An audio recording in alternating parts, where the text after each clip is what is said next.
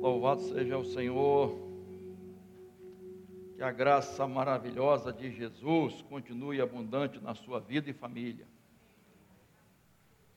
Abra sua Bíblia no livro de Ruth. Onde está Ruth, hein?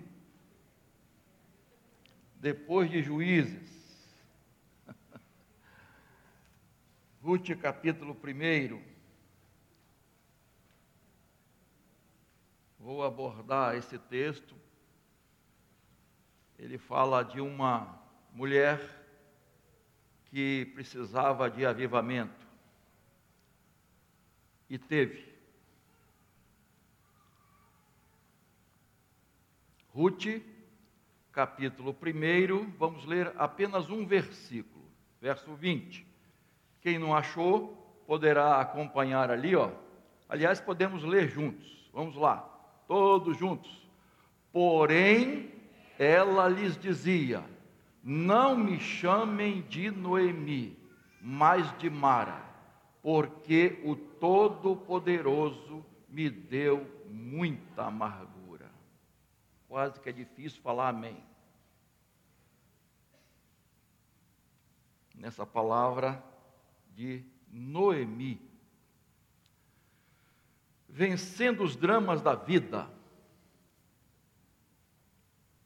Se você pudesse definir sua vida com o nome de um filme, um drama, qual seria o nome?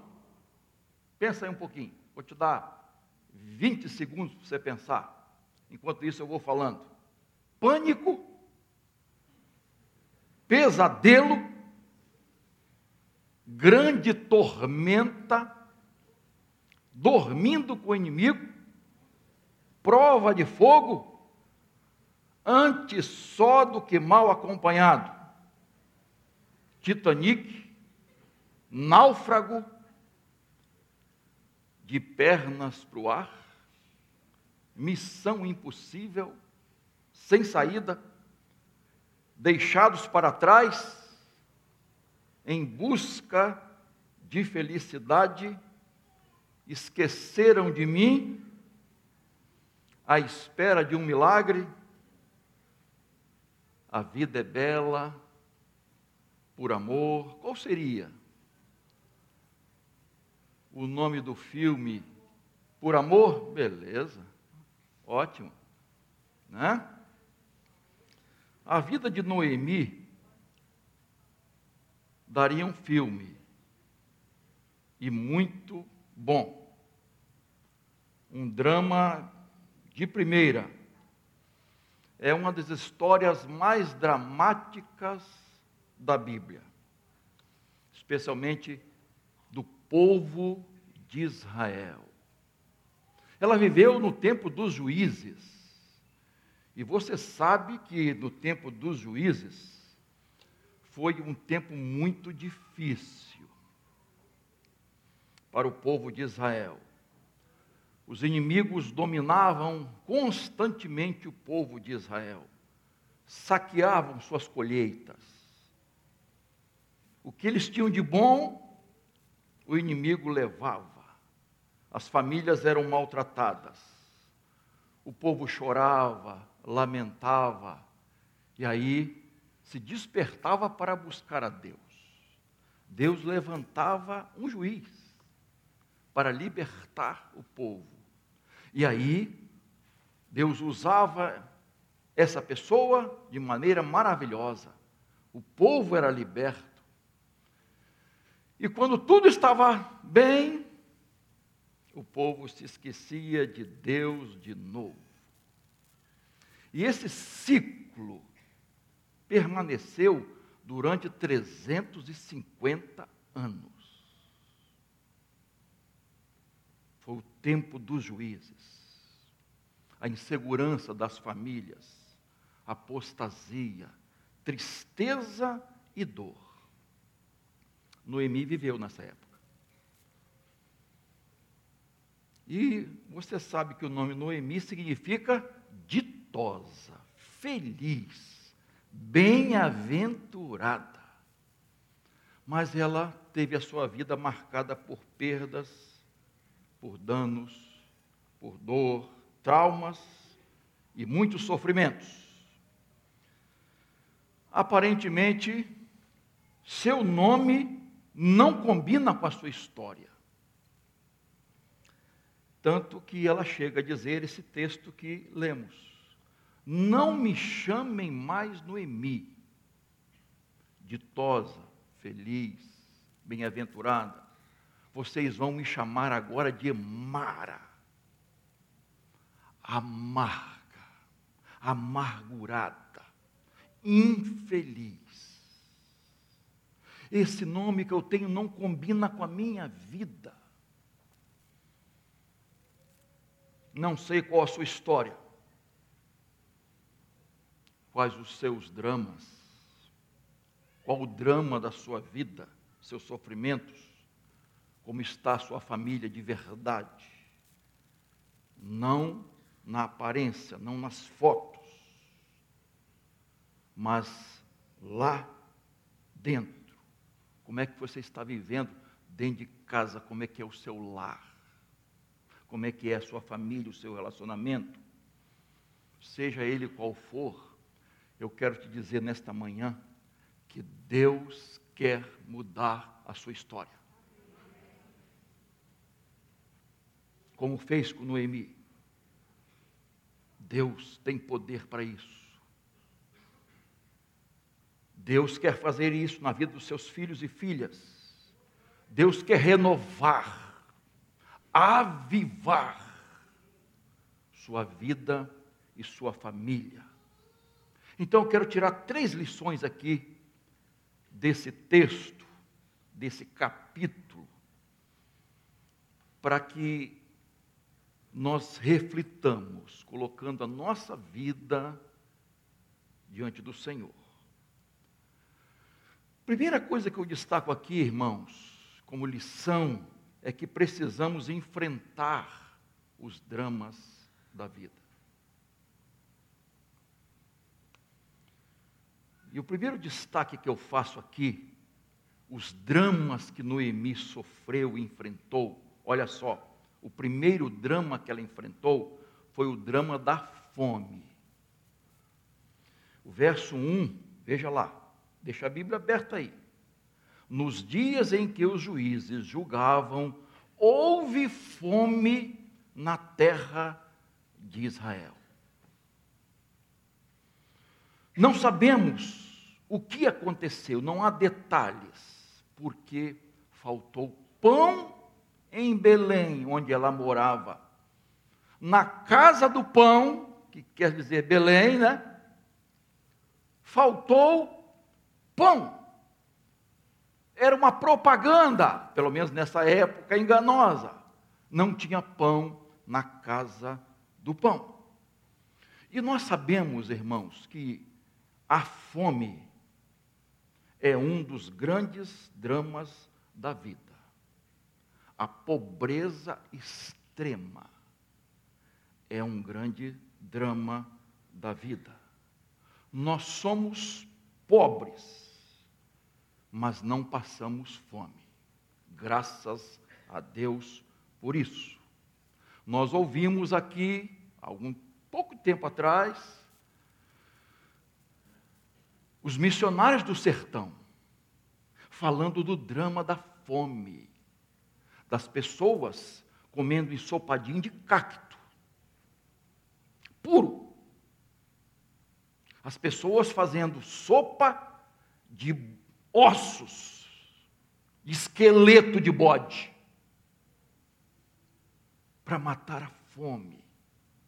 Vimos uma criança que chorava à noite com o desejo de tomar um copo de leite. E não tinha. Já vimos os, o drama lá da Amazônia, daquelas comunidades distantes, que ninguém socorre que se eles não conseguirem alguma coisa para comer, eles ficam com fome.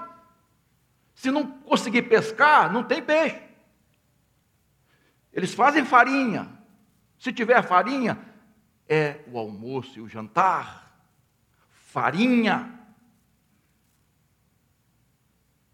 E quando não tem, meus irmãos, a coisa fica feia. E nós sabemos de gente que, que vive de lixo, literalmente. Você sabe disso. Não precisa pesquisar muito. As pessoas vivem no lixão, comem do que conseguem ali, se não morrem de fome. E às vezes, irmãos, nós ficamos pensando do que estraga em nossa casa, do que nós jogamos fora, estragou dentro da geladeira, sobrou e ninguém comeu. Ah, queridos, é um drama. A fome é um drama.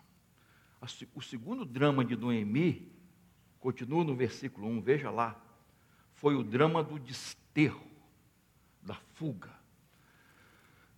E o verso 1: E um homem de Belém, de Judá, foi morar por algum tempo na terra de Moabe, com a sua mulher e seus dois filhos. Verso 2. Este homem se chamava Elimeleque, e sua mulher se chamava Noemi, e seus filhos se chamavam Malom e Quilion.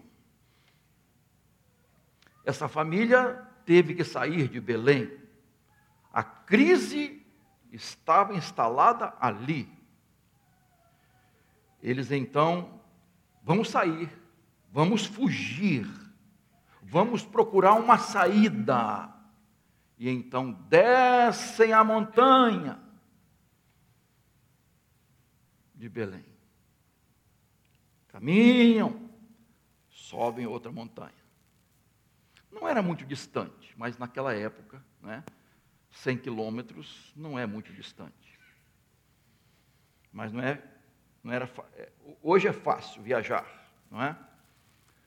Bom, eles vão para Moabe os moabitas eram opressores e idólatras. Inclusive, o ídolo Camus era adorado com sacrifícios humanos. E eles foram para lá. Olha só o que eu quero dizer: nem sempre fugir é a melhor opção. Nem sempre fugir é a melhor opção. Muitas vezes é preferível esperar em Deus, aguardar no provedor, crer que Ele vai agir. Elimeleque fugiu para salvar sua vida e nessa fuga encontrou desgraças encontrou a morte. Perdeu sua vida procurando sobrevivência. Pensou mais nas necessidades materiais do que nas necessidades espirituais.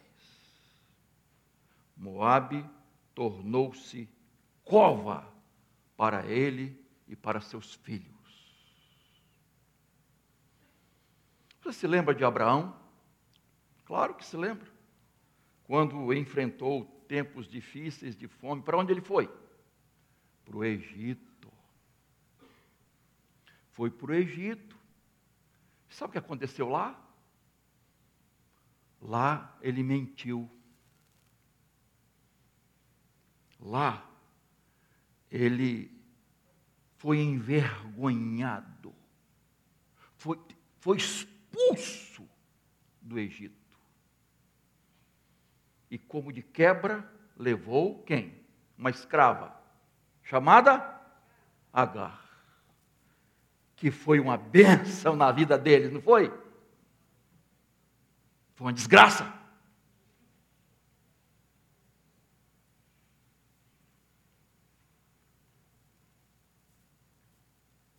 Querendo fugir, Sara, da situação, olha só, da crise, sem esperar em Deus, vamos dar um jeitinho, nosso jeito. E você sabe muito bem da história que aconteceu. Isaac foi tentado a ir também, mais à frente, para o Egito. E Deus disse: Não vá. Não vá. Não fuja da crise. Em frente. Em frente. A família de Noemi fugiu, pensando em sobrevivência, mas encontraram doença e morte. Foram buscar segurança e encontraram perdas lastimáveis. Hoje, irmãos, a imigração pode trazer talvez um pouquinho mais de dinheiro, mas é bem possível que traga junto desgraças, mais lágrimas do que consolo, mais perdas do que ganho, mais morte do que vida. Repito, às vezes as pessoas acham que um pouquinho mais de dinheiro vai resolver a situação, mas nessa fuga encontram muitas brigas, tensões, distanciamento, traições e divórcios. Ah, vai por esses países que recebem brasileiros. Nas igrejas. Olha o que acontece nas igrejas lá, nas igrejas dos brasileiros. A situação ilegal, descompromisso com quem deixaram aqui, às vezes marido, esposa.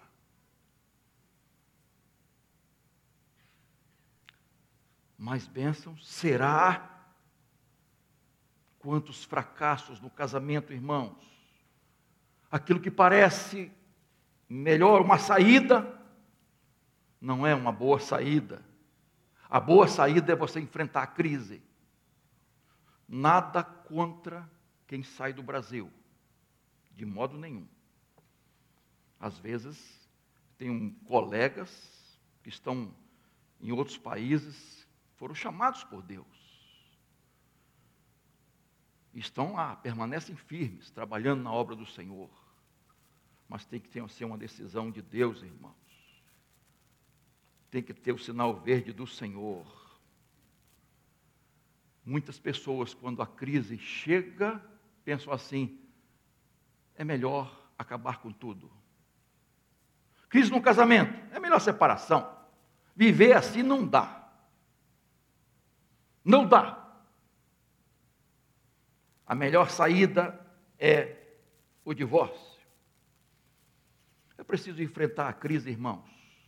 Onde está na Bíblia que casamento não tem crise? Pergunte a qualquer ser humano casado se não tem crise, não tem dificuldades, não tem provações. As crises chegam, irmãos, e nós precisamos enfrentá-las. Enfrentar os desentendimentos, as diferenças, buscar harmonia, o ajustamento, ser humilde para reconhecer nossos erros. E melhorar, ceder, renunciar. Mas as pessoas não querem fazer isso, não querem renovar seus votos confirmar aquilo que falou no altar. Não te deixarei. Seja qual for a situação, estarei junto com você. Mas na primeira dificuldade, sai fora. Foge da crise, não enfrenta. Se for preciso recomeçar, recomece. Parta do zero, mas faça direito. Comece a agir de forma diferente. Comece a consultar o manual do lar e seguir os ensinos desse manual. Terceira crise, terceiro drama de Noemi. Volte ao texto, verso 3. O drama do luto. Algum tempo depois, Elimeleque, o marido de Noemi, morreu e ela ficou sozinha com dois filhos. Os dois filhos tinham se casado com mulheres moabitas. Aí, verso 5. Depois morreram também Malom e Quilion, os dois filhos de Noemi. E assim ela ficou sozinha, sem os dois filhos e sem marido. Ah, queridos, que drama. Parou para pensar no drama dessa mulher? O marido morre. Daqui a pouco os dois filhos morrem. Enfrentar a morte de alguém da nossa família, alguém querido querida, é muito difícil, irmãos. Muito difícil. A morte não respeita idade, nem beleza, nem força. Se é idoso ou jovem, rico, pobre, sábio ou ignorante. Noemi ficou viúva, sem filhos e pobre numa terra estrangeira. Que drama essa mulher passou.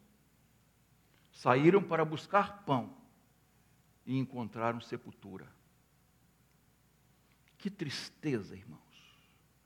Saíram para fugir de uma crise, mas encontraram crises piores, maiores.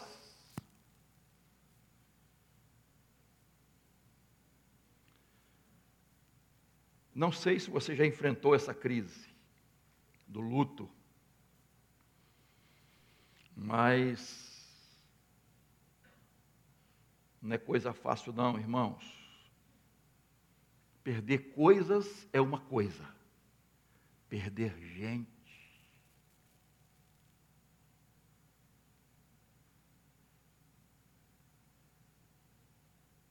Pessoas que amamos, nossos queridos, nossa família, nossos parentes, perdeu o essencial.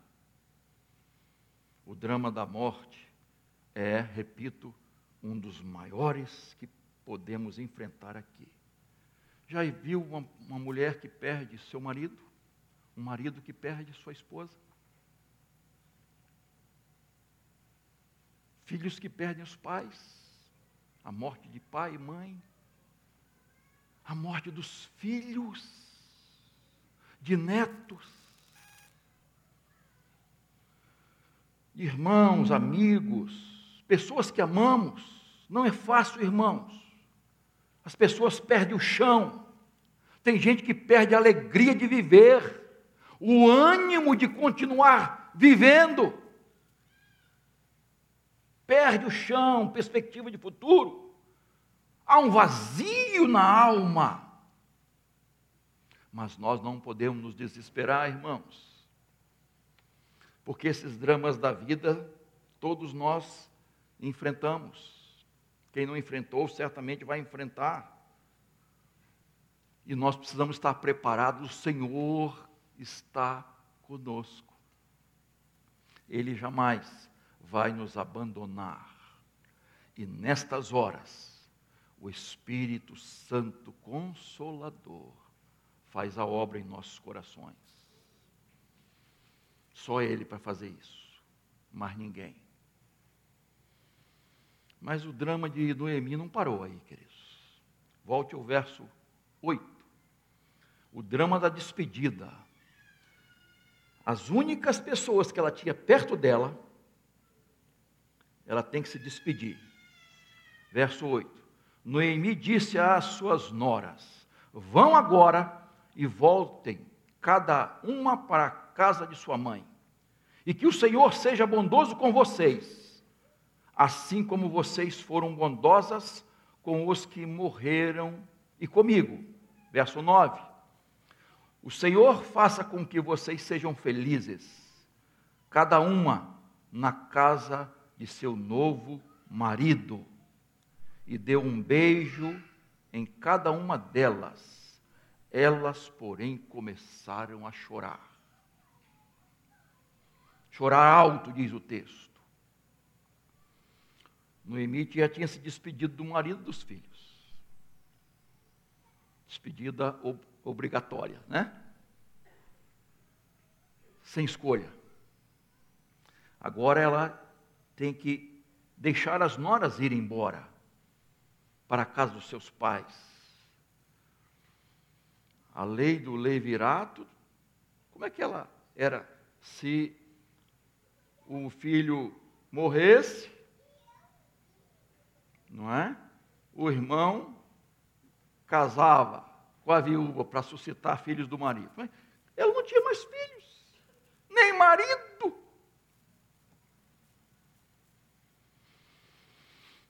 Ela se despede de órfã e Ruth. E ela está pensando certamente no drama da sua solidão. Estar sozinha no mundo, pobre, em terra estrangeira. Às vezes nós temos que se despedir, nos despedir de pessoas que vão viajar, talvez nunca mais podemos vê-las, não sei. Às vezes nós passamos por esse drama, irmãos, e choramos muito como aconteceu com essas duas noras, Orfa e Ruth. Não é fácil, não. Mas o drama de Noemi não parou aí. Veja o verso 13. O drama, talvez o pior deles, da amargura contra Deus. Veja o que Noemi diz, verso 13, parte B. A minha amargura é maior do que a de vocês, porque o Senhor descarregou a sua mão contra mim. Olha só. Noemi vê o, o, drama da sua vida como uma ação direta de Deus. Ação de Deus contra ela. Irmãos, quando uma pessoa chega a pensar assim, achando que Deus está contra ela, que Deus está pesando sua mão e trazendo maldição, acabam suas esperanças. Ela vai recorrer a quem? Ela não tem a quem recorrer, a quem se segurar, ter consolo. Foi o caso de Noemi. Ela estava assim, queridos. Agora veja o verso 20 e 21 o que Noemi diz quando chega de volta, que ela volta para Belém. Não tem onde fazer o quê? Depois de dez anos ela volta. Porém, ela, é, diz o verso 20, não é? Porém, ela lhes dizia: Não me chamem de Noemi, mas de Mara, porque o Todo-Poderoso me deu muita amargura. O verso 21. Quando eu saí daqui, eu era plena, ditosa mas o Senhor me fez voltar vazia. Por que então querem me chamar de Noemi, se o Senhor deu testemunho contra mim e o Todo-Poderoso me afligiu? Quando Noemi volta, essa é Noemi, é Noemi. Ela, não, não e não. Não me chame de Noemi, não, de Tosa, feliz, bem-aventurada, quer dizer. Não, não quero. Eu quero que vocês me chamem de Mara, porque eu sou amarga. A minha vida é amarga. Eu sou uma pessoa infeliz, amargurada. E foi Deus que fez isso. Foi o Todo-Poderoso El Shaddai.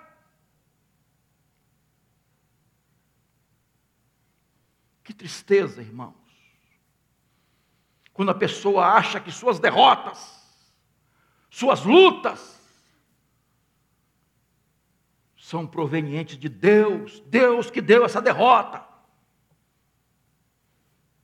Noemi estava aborrecida com a vida, e estava atribuindo tudo a Deus. Deus é culpado. Foi Deus que levou meu marido. Foi Deus que levou os meus filhos. Foi Deus que me fez passar por tudo isso e estar nessa situação. Ela vê Deus como inimigo dela. Noemi não adora os ídolos de Moab, mas ela não tem uma visão correta de Deus. Ela não enxerga Deus como Ele é. Ela não consegue ver os atributos de Deus.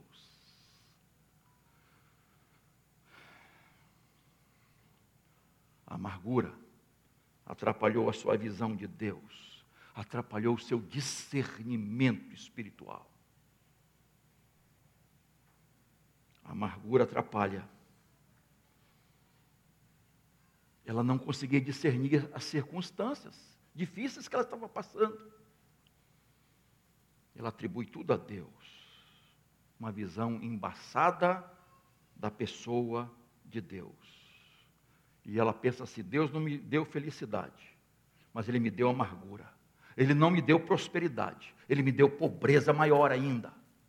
Ele não estava a meu favor, mas estava contra mim. Está o El Shaddai. Quem vai me socorrer? Se Deus está contra mim? Se minha vida está assim acabada? Triste visão de Deus.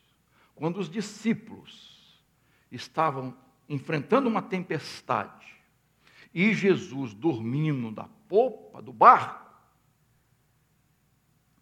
eles têm uma reação assim parecida. Eles acordam Jesus, Jesus, o senhor não se importa que nós estejamos aqui, vamos morrer. Vamos morrer, Jesus. O senhor não se importa, não? Eles não conseguiam conciliar tempestade com presença de Jesus. E às vezes nós passamos por essa crise. Não conseguimos conciliar vida cristã obediência a Deus com tempestades, com lutas, com dificuldades. Achamos que a nossa vida vai ser sempre um mar de rosas. Mas onde está isso na Bíblia? Nós não encontramos. Quando os discípulos estavam a caminho de Emaús, depois da crucificação, vocês sabem da história daqueles dois, e Jesus ressurreto começa a caminhar com eles, mas eles não enxergam Jesus.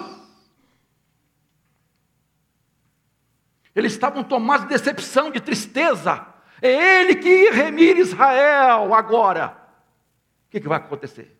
Morreu. Às vezes, irmãos, nós não conseguimos enxergar a ação poderosa de Deus perto da gente, a nosso favor, porque nossos olhos estão tomados de tristeza, focados nas circunstâncias, e não conseguimos ver a mão de Deus agindo na nossa vida e na nossa família. E às vezes questionamos Deus: Senhor, por que, que eu estou passando por isso? Por que, que minha família está enfrentando esse drama?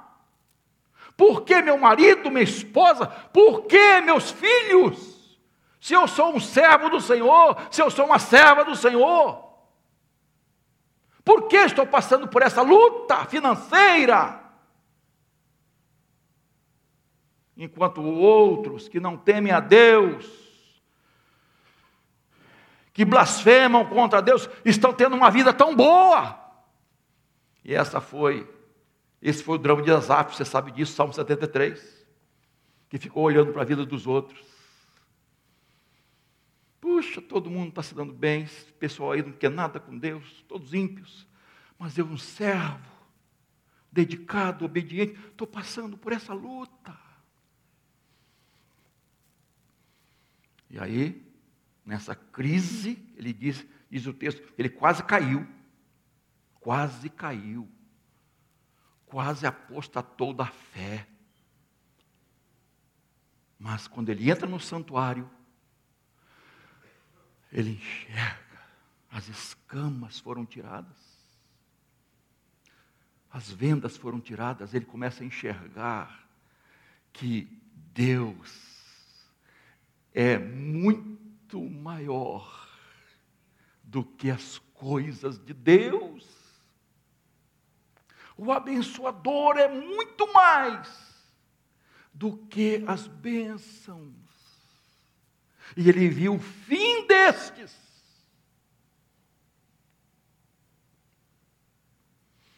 Sua visão foi ampliada, saiu das circunstâncias, do aqui e agora, e foi além. E às vezes nós não conseguimos fazer isso. Nossas raízes estão na terra e não conseguimos erguer os olhos para ver as bênçãos celestiais, as bênçãos espirituais que são muito maiores. Dramas. Mas eu estou só no primeiro ponto. Como vencer? Eu vou tentar correr aqui.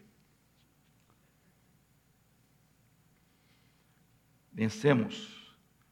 O que, que nós precisamos? Precisamos olhar a vida na perspectiva de Deus, com discernimento espiritual, para ver Deus trabalhando. Primeiro destaque que eu faço é o verso 21. Veja o que Noemi disse: Quando eu saí daqui, eu era plena, ditosa, mas o Senhor me fez voltar. Não é bem verdade. Olha só. A coisa estava difícil. E eles estavam fugindo da crise. A coisa não era boa. E eles não enfrentaram a crise, eles fugiram. Deviam ter ficado. Porque logo depois, logo depois, não sei exatamente quanto tempo, né? Ficaram dez anos lá, enfim. Foi um tempinho bom, né? A crise passou. Quem perseverou, ficou bem. Então não reconheceu que tomaram uma decisão errada, tanto que encontraram morte. A situação ficou difícil. Então, é hora de analisar. Puxa vida, eu acho que nós tomamos. Em vez de ocupar Deus, Olha, eu acho que o erro foi, foi comigo, foi a gente. Nós é que erramos. Tomamos uma decisão errada. Fizemos escolhas erradas. E sofremos as consequências. E às vezes a gente não quer admitir isso, irmãos. Não quer admitir nossos erros. O verso 7 a 18 Noemi está se despedindo das noras. Mas as noras queriam ficar com ela. Mas Noemi insiste, argumenta, não quer que elas fiquem. Ela diz assim: vocês não têm futuro comigo. Vocês não têm futuro comigo. Eu estou acabada. Minha vida chegou ao fim. Não há mais esperança para mim. Se vocês ficarem comigo, não haverá esperança para vocês. Eu estou acabada. Elas choram. Uma nora volta, mas tem uma que fica. E aí vem o verso 16, veja aí. Porém, Ruth respondeu: Não insista para que eu a deixe, nem me obrigue a não segui-la. Porque onde quer que você for, irei eu. E onde quer que você pousar, ali pousarei eu. O seu povo é o meu povo, o seu Deus é o meu Deus. Verso 17. Onde quer que você morrer, morrerei eu, e ali serei sepultada. Que o Senhor me castigue se outra coisa que não seja a morte me separar de você. Ah, Jesus. O pessoal usa esse texto para casamento, né? Eu também. Mas não foi declaração de esposa nem de marido, muito menos de noiva e noivo. Foi declaração de uma nora, a sua sogra. Você já fez essa declaração a sua sogra? Eu não conheço nenhum genro, nenhuma nora que tenha feito algo parecido.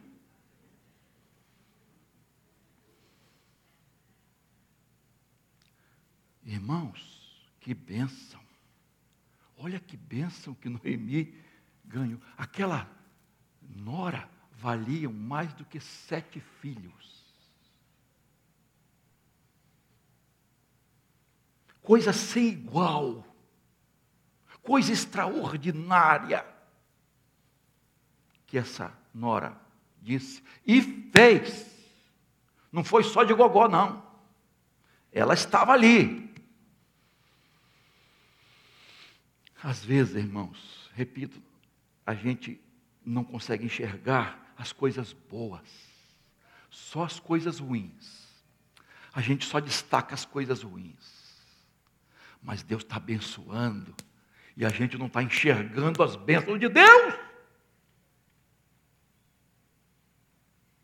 A gente não está considerando as maiores bênçãos. Noemi, você é uma pessoa amada. Você é uma pessoa amada. Você está viva, você está com saúde. Você pode considerar isso? Que você hoje, estando vivo e viva, é uma bênção maravilhosa de Deus?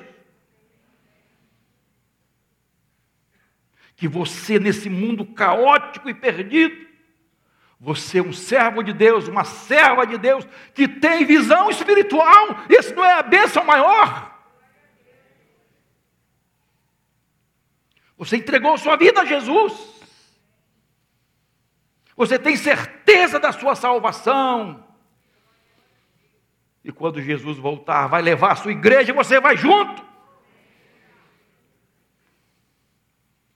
Tem preço isso, irmão? Mas às vezes nós só olhamos para a terra, para a nossa existência aqui. É triste essa realidade hoje.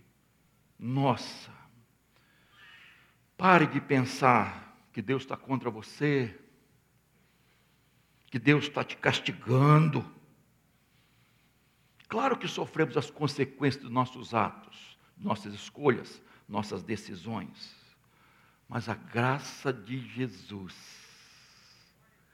supera tudo, irmãos. E nós temos a graça maravilhosa de Jesus. E se não fosse essa graça, estaríamos perdidos. Mas por último, para encerrar, a história é longa, depois você lê o livro todo de Ruth. Para vencermos os dramas da vida, precisamos jamais perder a esperança. Jamais. Noemi disse, o verso 8: Vão, voltem para a casa de sua mãe. Isto é, comigo não tem esperança. Ficar comigo é furada. Podem ir. Vocês têm que ter uma nova vida, longe de mim. Longe de mim. Verso 12, ela continua dizendo: Ainda que eu dissesse que tenho esperança. Ainda que eu dissesse, mas ela não disse. Ainda que eu dissesse, ó, mesmo que eu dissesse, não tem. Seria da boca para fora. Não tenho esperança. Eu não vejo saída tudo está acabado para mim. Eu não vejo solução para a minha vida. Meu irmão, minha irmã, Deus continua escrevendo sua história. Sua história não está acabada. Deus continua no trono. E Ele tem poder para transformar tragédias em triunfos. Sua vida não está acabada, está faltando o capítulo final. Que ele não começou a escrever ainda, talvez comece hoje. É por isso que Jeremias diz: Eu quero trazer à memória o que me pode dar esperança. Eu não vou ficar pensando nas tragédias. Eu vou ter na minha mente aquilo que me dá esperança. Eu vou pensar na fidelidade de Deus, ele diz. Eu vou pensar nas misericórdias do Senhor. Sabe o que aconteceu? Resumindo a história, Ruth conheceu um homem muito rico, um fazendeiro ricaço, chamado Boaz parente dela, por parte do marido, da família de Elimeleque. Deus então faz uma reviravolta, porque Boaz casa-se com Ruth, e Deus faz uma virada na vida deles. A abundância chegou, a alegria chegou, tudo aquilo tinha passado, Olha só, resumindo bem, nasce Obed, que gerou Jessé, pai de Davi, ancestral do Messias. Essa mulher passa a fazer parte da genealogia de Jesus. Que bênção! Que privilégio! para quem que achou estava tudo acabado, mas o jogo da sua vida não havia terminado. Deus estava trabalhando ainda, queridos. E Deus estava vendo lá na frente o que ia fazer. Mas nós não enxergamos o amanhã, nós não sabemos da agenda de Deus. E Noemi, em resumo, feliz da vida, assume o significado do seu nome. Noemi, ditosa, feliz, bem-aventurada. Meus queridos, nós não podemos jamais perder, perder as esperanças, jamais desistir. Enfrente o sofrimento com fé, enfrente as suas tempestades, buscando o Senhor Deus ainda está no trono, escrevendo a sua história, a história da sua família. Sua família está nas mãos de Deus, você não entregou?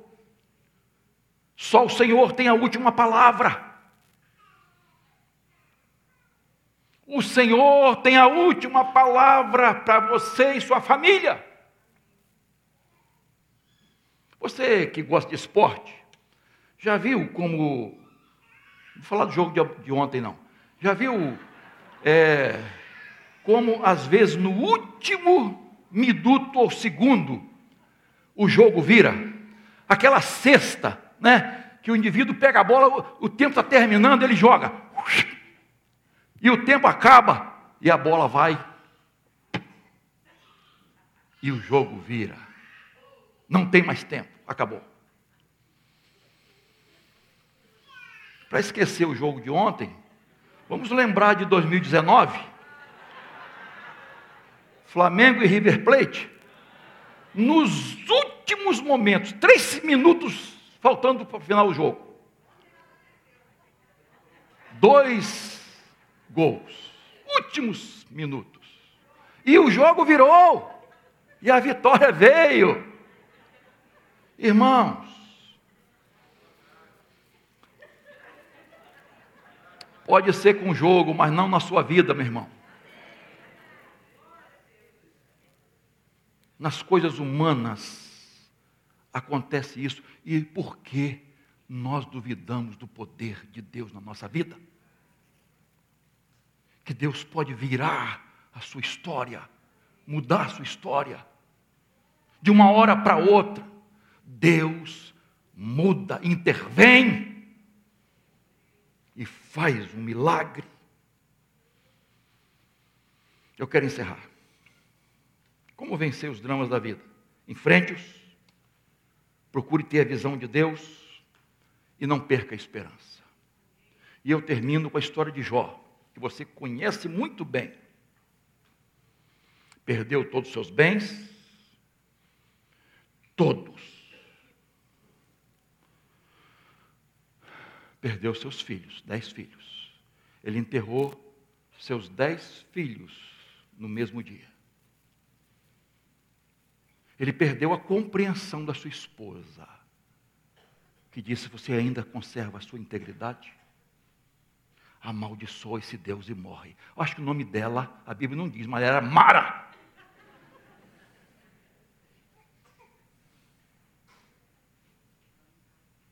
Você está agindo como uma louca. Os amigos o desprezaram, o acusaram. Os parentes foram embora. A saúde foi a zero. O homem fedia.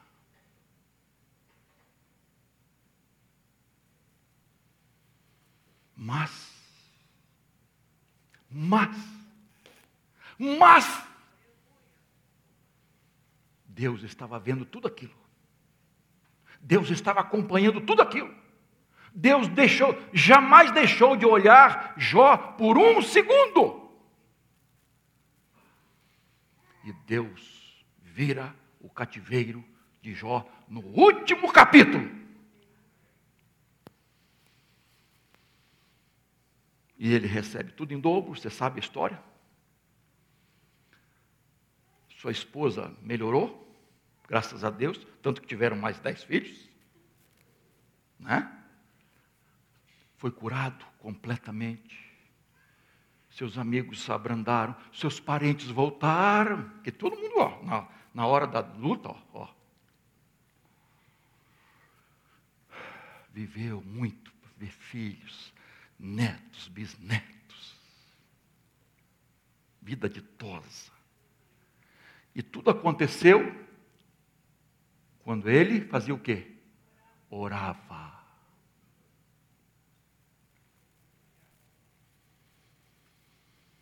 Quando ele orava, irmãos. Você crê no poder da oração? Nesse Deus que responde à oração? Que olha seu coração? Que vê a sua luta? E vê a sinceridade e a sua necessidade, e ele responde? Você crê? que Deus pode virar seu cativeiro.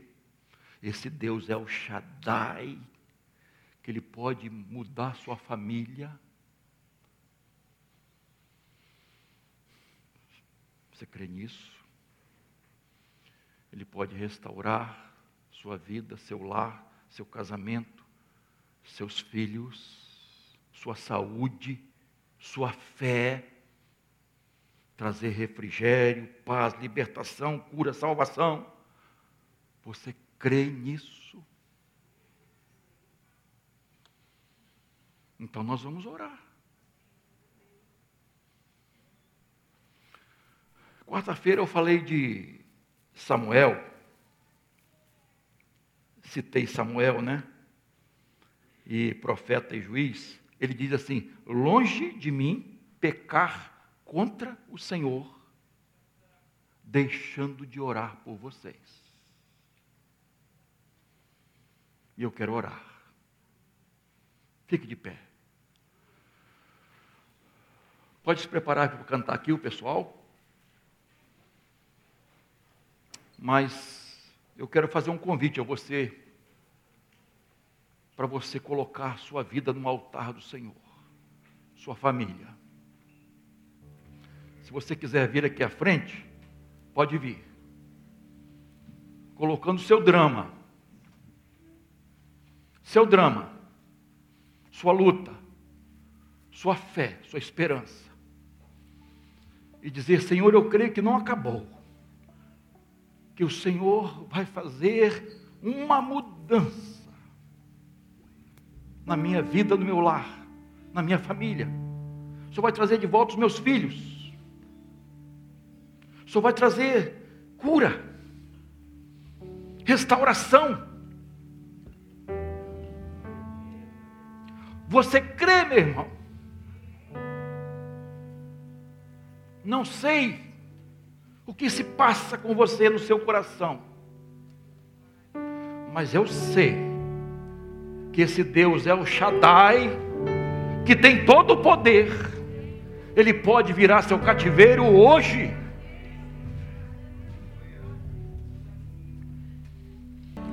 Sua vida, seu casamento, sua família, coloca seus filhos, coloca o drama que você está enfrentando, um drama pessoal. Sua vida não acabou. Deus está no controle. Creia nisso. Deus tem algo especial para você. Ele está preparando para você. Senhor, na tua presença maravilhosa e poderosa estamos. Por isso, Pai, nós colocamos estas vidas aqui nas tuas mãos.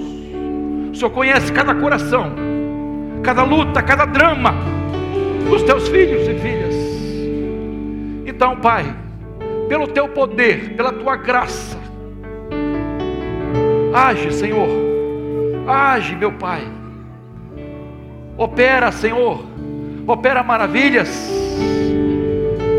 Nós só contamos com teu sobrenatural, Senhor, com o socorro que vem lá do céu. Por isso, Pai, age, muda o cativeiro, transforma a história de vida da família, Senhor. Ó oh, Deus, faça isso. Toda honra, toda glória, sempre daremos ao Senhor para todos sempre. Nós oramos no nome poderoso do Senhor Jesus Cristo, já agradecendo por aquilo que o Senhor está fazendo nesta manhã, para a tua glória, em nome de Jesus. Amém.